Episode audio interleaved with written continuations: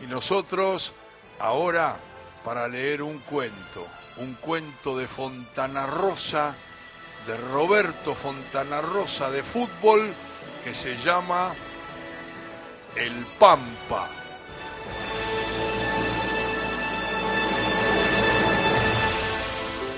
El tipo que nunca se ha ligado un pelotazo en los huevos no puede entender lo que es el fútbol. Lo dijo el doctor, también en voz baja y en tono desdeñoso. ¿Lo dice por mí? preguntó Oliva, herido y señalándose el pecho. Pero viste que hay otras personas que dicen que si te golpean acá, si te golpean allá. Eh, escúchame, eso es, eh, escúchame, es como si te pusieran una prensa que te aprieta, ¿viste? El Lulo se rió algo fuerte como para merecer un chistido reprobatorio del doctor. Eso debe doler sin joda, pero, pero pará, nunca como un pelotazo. Puede haber otras presiones. Nunca como un pelotazo. Y ni siquiera los pelotazos fuertes se acercó divertido el tesorero. ¿Viste esas pelotas débiles que te pican casi entre los pies? Suben y apenas te tocan los huevos desde abajo como un tincazo, ¿viste? ¡Uy! Se apretó la entrepierna el doctor. Eso te matan, eso... Al principio parece que no te hubieran hecho nada, pero enseguida empezás a sentir frío, después calor, un dolor terrible, aportó Eugenio mientras llegaba del buffet con un vasito de café caliente. ¿Quieren? mostró el vasito de plástico a los demás, no le dieron ni bola. Eso de no entender el fútbol, reiteró Oliva constante mirando al, doctor. ¿Lo dice por mí? Sí, aceptó el reto el doctor, siempre conservando el tono bajo de voz. Sí, porque si uno jamás ha jugado un partido de fútbol, no puede hablar así del Pampa. Habla al Pepe, escúchame. El doctor era un estudioso de las palabras y su efecto había remarcado el vocablo reverendo, lo que le confería al pedo una reverberación mayor e incluso una dignidad eclesiástica. El que habló siempre al pedo, Oliva también era un respetuoso de las palabras y su repercusión, por algo manejaba la biblioteca del club. El que habló siempre al Pepe fue el Pampa. Siempre se fue de boca. Usted coincidirá conmigo en que no fue nunca un tipo cauto. Eso es verdad, meneó la cabeza apesadumbrado el Lulo, que había optado por sentarse junto a los demás con un resoplido de cansancio. Era muy jetón, hablaba dentro y fuera de la cancha. Se fortaleció Oliva. Adentro y afuera de la cancha hablaba. ¿Y qué quería que hiciera? Se exaltó el doctor, olvidándose del cansancio de la noche en vela si los que jugaban con él eran mudos. El mono no hablaba. El doctor se fue tomando cada uno de los dedos de la mano izquierda para graficar el recuento. Esa mano que algún día el flaco caloyero definiera poco académicamente como un racimo de, penes. Pero qué loco. El, el, pechuga era autista y el otro, espera, ¿cuál era? El saborido. No gritaba ni los goles. El saborido, el lulo rió entre dientes, restregándose los párpados, los brazos, las piernas cruzadas, recostado sobre el respaldo de la silla metálica como disponiéndose a dormir. ¿Qué quiere que hiciera el Pampa? insistió el doctor. En la cancha alguien tenía que hablar, ordenar, mandar. Pero él no hablaba solo con los compañeros, apuntó Oliva. Por supuesto que no hablaba solo con los compañeros. hablaba con el referí, porque alguien se lo tiene que charlar al referí para que estos hijos de no te cobren cualquier cosa. Y también con los contrarios, a eso voy, con los contrarios, para hacerlos calentar, para ponerlos nerviosos. Las veces que lo echaron por eso, recordó Oliva. Sí, dijo el Lulo, pero casi siempre se llevó a uno de ellos. Era vivo, resopló Eugenio, muy vivo. Se hizo un silencio se escuchaba la respiración pesada del lulo, quizás ya estuviera durmiendo. Está bien, está bien, pareció aflojarse Oliva. Yo no me refiero tanto a lo que el Pampa hablaba adentro de la cancha. Es que todo viene de un mismo paquete, Oliva. El doctor ablandó el tono como valorando el cambio de actitud del bibliotecario. Si usted quiere en su equipo a un jugador explosivo, sanguíneo, temperamental, que se puede cargar el equipo al hombro, como en el partido con Cremería, pareció despertar súbitamente el Lulo y le dijo, como el partido contra Cremería, como el partido contra Cremería jerarquizó el aporte del doctor. Y, tantos otros, bueno, entonces usted tiene que aceptar que ese jugador también sea calentón y desbocado no como Peralta, ese pecho frío que puede jugar muy bien, pero al que nunca lo van a echar porque tiene clericó helado en las venas. Eugenio volvió a reír entre dientes. Clericó helado. No voy a eso, no, no voy a eso. Oliva se apoyó la mano derecha sobre el pecho. Partidos son partidos. Admito que a veces los jugadores están a mil. Mirá Zidane. Yo me refiero a lo que hablaba el Pampa fuera de la cancha, especialmente con el periodismo, con el diario, en el programa del Gordo o en el canal de cable. Lo que declaró en el programa del Gordo y después repitió en la tele fue una promesa al pedo, al reverendo Pepe. Sí. El doctor respaldó su adjetivación aún concediendo razón a su oponente, pero esa vez estaba caliente, muy caliente. Puede ser, dijo Oliva pero no fue un exabrupto, una cosa impensada. Fue algo reflexionado largamente. Si usted, doctor, me dijera que eso lo dijo el Pampa en toda su primera y larga etapa de joda, desborde, descontrol, se lo creo. Porque era capaz de decir y hacer cualquier cosa, como cuando chocó con el Farline, ¿se acuerda? del viejo de él contra una estatua de, eh, de Carlos Casado, contra la estatua de Casado o como cuando lo dejó de seña al padre Augusto, dijo el Lolo. Al padre Augusto, remarcó Oliva, que usted se acuerda, lo había citado al Pampa para decirle que él era un mal ejemplo para la juventud, como tantas veces dejó plantada a un montón de gente. La fiesta de Mainero, sin ir más lejos, donde había comprometido su presencia.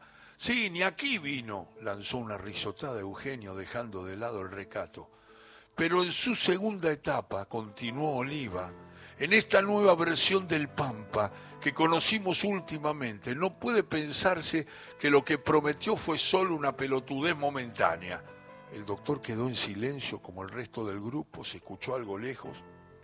Entrando al salón desde la cancha de básquet, el taconeo enérgico de dos o tres mujeres llevando al buffet platitos, pocillos de café, rellenos de servilletitas de papel arrugadas y colillas de cigarrillo. El hombre, vaciló con el dedo índice en alto, Eugenio, es dueño de sus actos y, y ¿cómo era? Prisionero de sus palabras, completó Oliva. Eso, prisionero de sus palabras.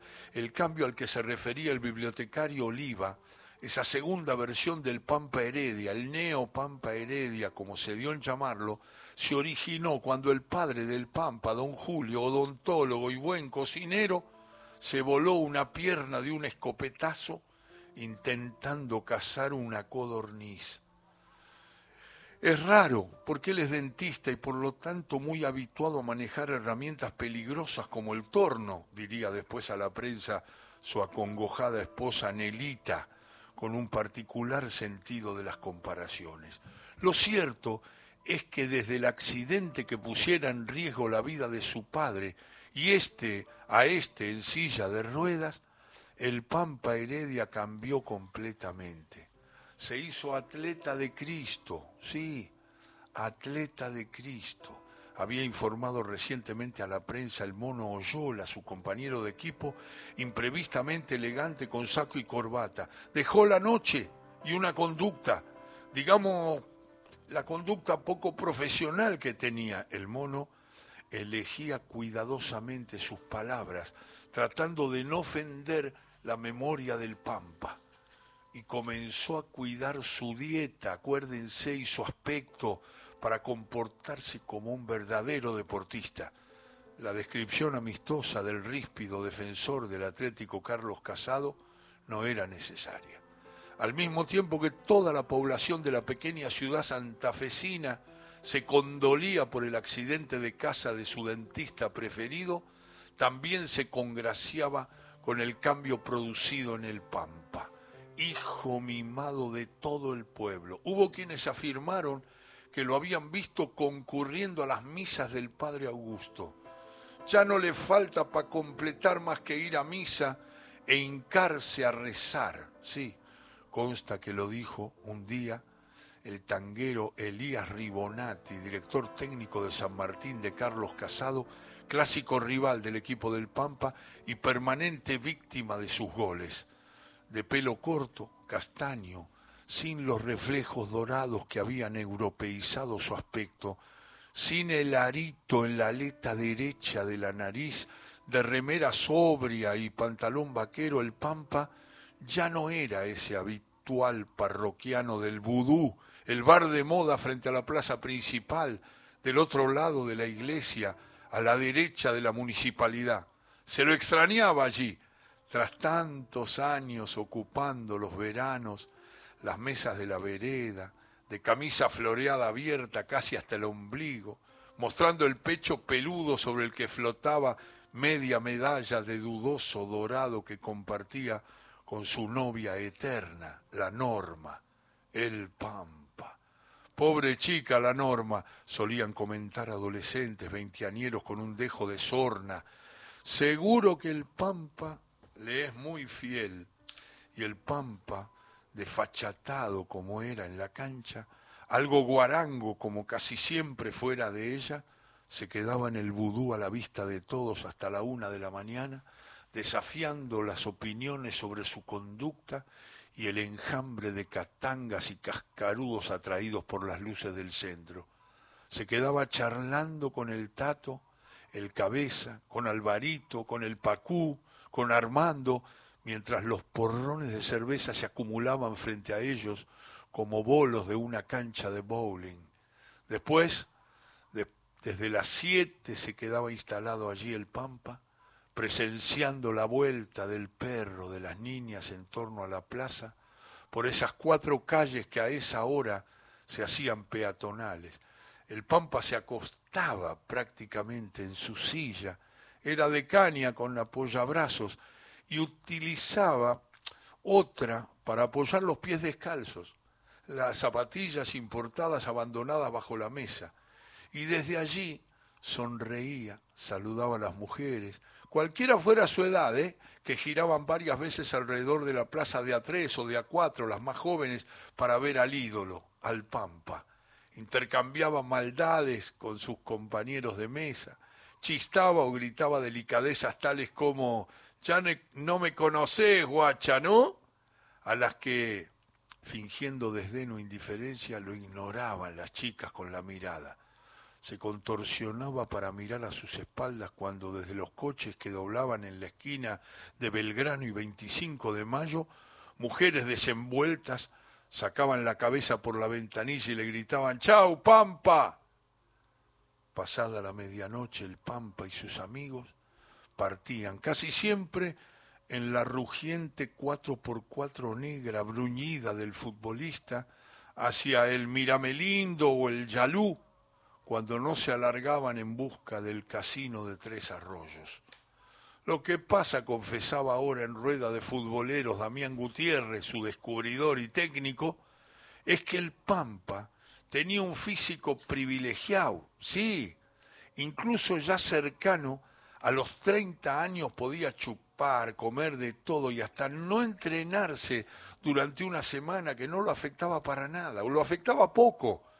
Me consta que jugó partidos después de haber estado encamado toda la noche y lo hizo de, y la hizo de goma, partidos donde fue decisivo. Y no digo encamado con su novia eterna, a la cual quería, pero lo aburría soberanamente, digo con las locas de la casa de Rita, o las del piringundín del boquete, qué sé yo.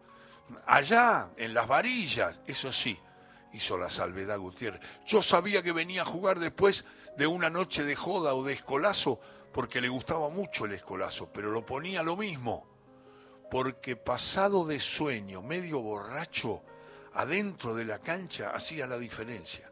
Además, nunca se fue de joda, eh, también me consta antes de un partido importante, como contra 9 de julio de Maciel, Cremería o esto de, de Carlos Casado, a quienes se cansó de meterle goles. Es decir, siendo sincero, se cuidaba en esos partidos donde sabía que iba a estar la prensa, que podía haber periodistas de Córdoba, de Rosario, de Buenos Aires y también representantes de los clubes de primera llegó un momento en que Carlitos se había ido de mambo. El padre Augusto cumpliría 80 años el próximo octubre, pero empleaba el lenguaje que él suponía lo acercaba a una juventud que paulatinamente se iba alejando de la iglesia. Llama Carlitos al Pampa, porque lo conoció desde el bautismo. Ya no era solo cosa de trasnochadas, mujeres o alcohol. Ya se había metido como fatalmente iba a ocurrir en la droga, en los estimulantes, en la anfetamina. El padre Augusto entrelazó las dos manos sobre la rodilla de la pierna derecha que cruzó sobre la izquierda. Anunciaba así, si se quiere, que estaba empezando a ligar la anécdota con una enseñanza de vida. Y continuó, y mire cómo son los complejos caminos del Señor cuando pese a mis consejos ya estaba a punto de caer en el abismo de la perdición, el Señor puso ante él ese accidente lamentable que sufrió su padre. De ahí en más, Carlitos, el Pampa, pasó a ser otra persona, a cuidar su físico y su alma, a confesarse todos los domingos, a acostarse a las nueve de la noche. Sí, fue entonces cuando lo vino a buscar Independiente. Sí, la gente de Independiente, dijo el doctor, lo hubiera visto poco antes de lo del viejo, aquel programa del cable con el gordo Salomón, no se lo llevaba si lo hubieran visto ahí. Ni borrachos, no podía ni hablar, no coordinaba dos palabras seguidas, refunfuneaba, se confundía, e, e, inconexo. Tres veces había venido a buscarlo Independiente, dos veces Huracán y una San Martín de Mendoza. Decían que lo había venido a ver el pato pastoriza. Y eso cuando ya el Pampa no era muy pibe, tendría 24, 25 años, pero salía siempre goleador de la liga, siempre. Pero los porteños no son idiotas, el Lulo, ya algo más despejado, luego de tres pocillos de café y un ferné con coca, recogía miguitas de pan de sándwich que había sobre la mesa. No son idiotas los porteños. Mirá si van a comprar a un jugador, aunque sea por una cifra millonaria, sin averiguar antes si es disciplinado, si se cuida o se la pasa de joda. Más en un pueblo como este, dijo Eugenio, donde se sabe todo. Para colmo el Pampa no era muy discreto que digamos, todos aprobaron entre sonrisas. Los que hablaron bien de él, aseveró el doctor, fueron los de Atlético Carlos Casado para que se fuera, para que se lo llevaran, para no tener que, que aguantarlo más. Esto lo puedo afirmar porque me lo contó el Runo Milicic, que es fana de ellos, con un pampa redimido que hacía legítimamente buena letra y oraba por la salud de su padre. Eh, eh, fíjate, fíjate lo que hacía. Mientras éste se recuperaba, lentamente del escopetazo que le había volado la pierna cuando quería cazar esas martinetas, esta vez la gente de Buenos Aires abordó seriamente su contratación. Vea usted cómo se llama su mujer, qué sabios e intrincados son los caminos del Señor. Volvía a sonar aleccionadora la voz grave del padre Augusto. Don Julio se dedicaba a cazar martinetas ¿Y sabe cómo se llamaba su mujer? El padre estiró una pausa. Martina se llamaba la mujer o la ex mujer. Eso ya lo estaba presagiando, ya estaba diciendo lo que iba a pasar. Incluso en el diario El Pueblo salió una foto del Pampa Heredia probándose la camiseta de Independiente junto a directivos del Rojo. La pequeña ciudad estaba convulsionada. Cuando Quilmes contrató, ¿se acuerdan a Máximo Espina en el 54? Centrojaz de Carlos Casado nunca se había dado un acontecimiento deportivo que llenara tanto de orgullo a las fuerzas vivas.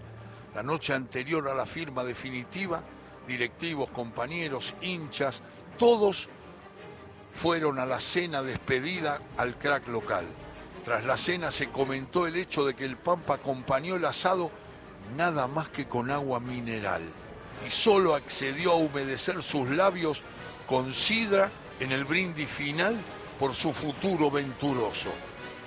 El Pampa dijo, Dios supo mostrarme con toda claridad en esa reunión y lo hizo a tiempo porque yo había caído ya, dijo el Pampa esa noche, en las garras de la tentación. Y Dios, en su infinita sabiduría, supo apartarme a tiempo. Me puso a prueba con el difícil episodio de mi padre, quien afortunadamente ya está fuera de peligro en pleno tratamiento de recuperación para volver a caminar. Y mi recompensa es esta, verlo bien a mi padre y vestir el año próximo la camiseta de Independiente Club del que mi padre fuera siempre hincha, dada la admiración de mi abuelo Ernesto por Capote de la Mata. Al otro día hubo un gran tornado en la zona, no se firmó el contrato y al día siguiente, en el diario que llegaba al mediodía Carlos Casado, un pequeño suelto de la sección deportes donde se anunciaba que Independiente había contratado a Pombo Rojas Pinilla, un enganche colombiano de 21 años proveniente del Bucaramanga. La noticia tuvo sobre la población un efecto más pavoroso que el del tornado. Un pampa sorpresivamente tranquilo, eh, cauto, reflexivo, tranquilo. Alguien quiere mostrarme, algo quiere darme a entender el Señor con su infinita sabiduría. Algo quiere mostrarme a través de esta furiosa tormenta que desató ayer sobre nuestros campos. Tal vez algo he hecho mal o quizá alguien de mi entorno se ha comportado erróneamente y yo no supe encauzarlo. Pero esta frustración me está indicando a mí un sendero clarísimo. Debo terminar mi carrera deportiva en el club que me vio nacer y que me brindó infinitas satisfacciones. Ese es mi destino, señalado desde lo alto, delante de ti, Tesi, y delante de todos tus televidentes, prometo que no me iré nunca del club.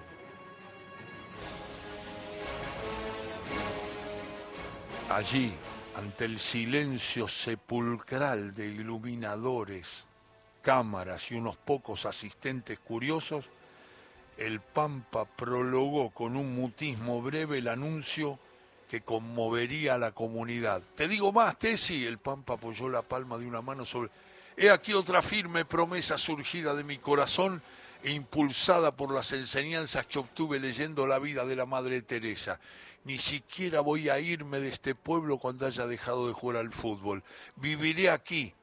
Aquí tendré mis hijos con mi novia de siempre y llegando el día en que el Señor me llame a su diestra, moriré aquí.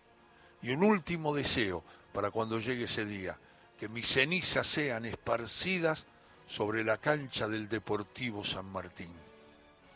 A esa altura, final del programa, lloraban todos. Tesi, por supuesto que lloraba incluso cuando despedía de su programa a algún vecino que vería de nuevo esa misma noche, las cámaras, los curiosos, los varios miles de televidentes que brindaron a esa entrega del programa el mayor rating de su corta historia. Lloró hasta el gringo Ortuza, que nunca llora. Lloró el gringo que es un cascote más duro que todo lo que uno puede imaginar, que ni siquiera lloró cuando una escaña le atropelló su mejor perdiguero de casa. Me lo confesó a mí, a mí. El Pampa casi no pudo pasearse por la Vía Blanca a la mañana siguiente, como lo hacía siempre, rumbo al desayuno tardío, con café con leche y bizcochos de grasa en el Valentino, la cafetería de Onda. Hubo todos abrazos, todos reconocimientos para el Pampa, todos saludos, agradecerle infinitamente ese cariño inquebrantable por la camiseta aurinegra y por la sociedad que lo vio nacer.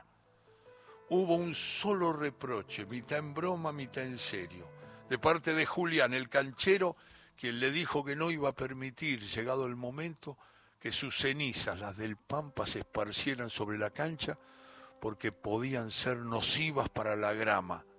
Julián agregó también que se corría el peligro de que el ejemplo de las cenizas del Pampa sentara un nefasto precedente y generara así una catarata de imitadores que podían llegar a convertir el estadio aurinegro en una réplica de las ruinas de Pompeya. El Pampa llegó al Valentino emocionado, cargado de pequeñas notitas, cartas, estampitas, una virgen de plástico, luminosa por dentro, lo que pasó inadvertido en aquella entrevista, el doctor, pese a mostrar sus ojeras, se mostró el cansancio que tenía debido a las promesas insólitas del Pampa. Fue lo que dijo. El hombre es prisionero de sus palabras. ¿Y, y cómo era? Fue lo que dijo, fue lo que dijo. Lo del padre con la enfermera. Yo pensé, dijo el doctor, que el raje de don Julio con la enfermera que lo ayudaba en la rehabilitación lo iba a quebrar al Pampa nuevamente, que iba a volver a meterse en la joda y en la falopa, pero no fue así. Casi con 30 años el Pampa Heredia, haciendo caso omiso del abandono del hogar por parte de su padre y contradiciendo a los agoreros que anunciaban su regreso a la vida disipada, solidificó por el contrario sus logros espirituales abandonó el consumo de carnes, se volcó a la dieta vegetariana, recrudeció en sus visitas al Padre Augusto, se interesó en la filosofía de Santo Tomás de Aquino y estuvo a punto de ingresar en el coro de la capilla, cuidadoso, disciplinado, bien dormido. Eh, su estado físico era perfecto, tuvo un torneo espectacular y fue una vez más el goleador del campeonato ni siquiera mi formación salesiana, admitía ahora el padre Augusto, alcanza a determinar si lo que ocurrió entonces al finalizar el torneo fue una nueva prueba de carácter a la que lo sometió el Señor o a una de las tantas tentaciones que pone en nuestro sendero el maligno, el diablo.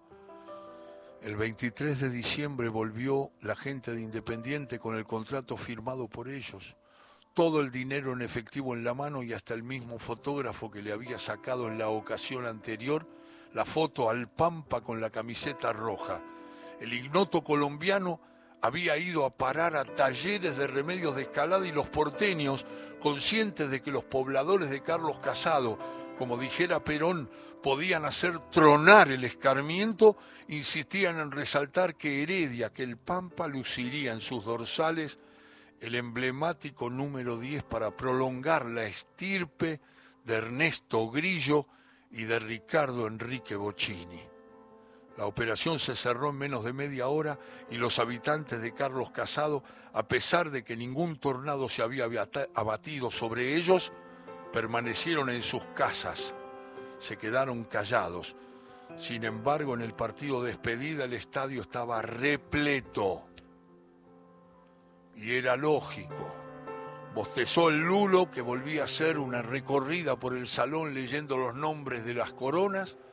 Después del primer momento de calentura, la gente comprendió que era la oportunidad esperada por el Pampa toda la vida y de alguna forma quiso devolverle algo de todo lo que este muchacho nos dio desde adentro de la cancha. Yo no pensé que iba a ir tanta gente, dijo Eugenio. Pero ¿quién no quería ver al Pampa jugando en un equipo grande de Buenos Aires? Y eso que amenazaba lluvia. Entonces, muchos se habían olvidado, dijo Oliva, de las promesas que había hecho el Pampa. Y además Independiente trajo un equipo que era una joda. El Rojo de Avellaneda ofreció como parte de pago por el pase de Heredia un partido con su primer equipo en Carlos Casado contra Deportivo San Martín. El conjunto porteño trajo un par de suplentes de la primera y completó el plantel con pibes muy jóvenes. Como suele ser habitual, se anunció que el Pampa iba a jugar el primer tiempo para el equipo de toda su vida, para, para el Deportivo San Martín, y el segundo para Independiente. Qué significativos suelen ser los caminos del Señor, dijo el Padre Augusto. Cuando quiere señalarnos algo, enseñarnos algo, aunque como simples mortales a nosotros nos cueste entender su, su mensaje. Casi sobre el final del partido de un 0 a 0 aburridísimo, ya con el Pampa jugando para el equipo visitante, el árbitro de la liga local amigo de la casa regaló con una dudosa interpretación del sentido del espectáculo un penal para los visitantes. Por primera vez desde la pitada inicial el público se puso de pie sobre los tablones de madera para ver qué actitud tomaría el Pampa, rodeado ya por sonrientes bromistas ex compañeros que le hablaban y lo palmeaban. El Pampa, inclinado sobre el punto del penal, hizo girar dos o tres veces la pelota entre las manos como buscándole el perfil favorable. Aplastó el césped endurecido por la cal blanca con tres o cuatro golpes. Eh, eh, se movió hacia la izquierda, después hacia la derecha el árbitro le dejó mover la pelota así, las risas provocativas de su gran amigo el arquero Molina. No está en nosotros, expresó el padre Augusto calmo y recompuesto la capacidad de comprender este tipo de mensajes divinos. El silbato y el estruendo paralizante del rayo estallaron al unísono. Desde el cielo hasta el punto del penal se desgarró una luz intensa y zigzagueante un segundo después, cuando recién el público empezaba a percibir el olor mortificante al azufre y el ozono, y cuando recién todos empezaban a comprender lo que había ocurrido, del pampa por ese rayo solo quedaba un montoncito de cenizas que cubría apenas los restos de un par de botines calcinados. Un minuto después, ante el silencio espantado de la concurrencia, una brisa calma y algo cálida comenzó a soplar, anunciando la lluvia y dispersó las cenizas del Pampa Heredia por todos los rincones de la cancha.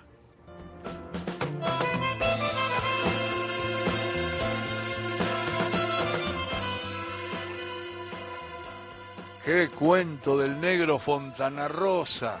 Es del libro Negar todo y otros cuentos que publicó Ediciones de la Flor. Con un saludo a toda la gente del negro Fontana Rosa. Rescaté este cuento, es el primero de ese libro que no había corregido el negro, quedó ahí colgado cuando él se va de la vida. Eh, Divinsky, eh, Daniel, había tomado ese negar todo y otros cuentos, los corrigió él a la manera del negro, digamos, y nos dejó este cuento, el primero que se llama El Pampa. Mirá vos, qué cuento impresionante de Fontana Rosa, lo quería compartir con ustedes en la tarde del sábado.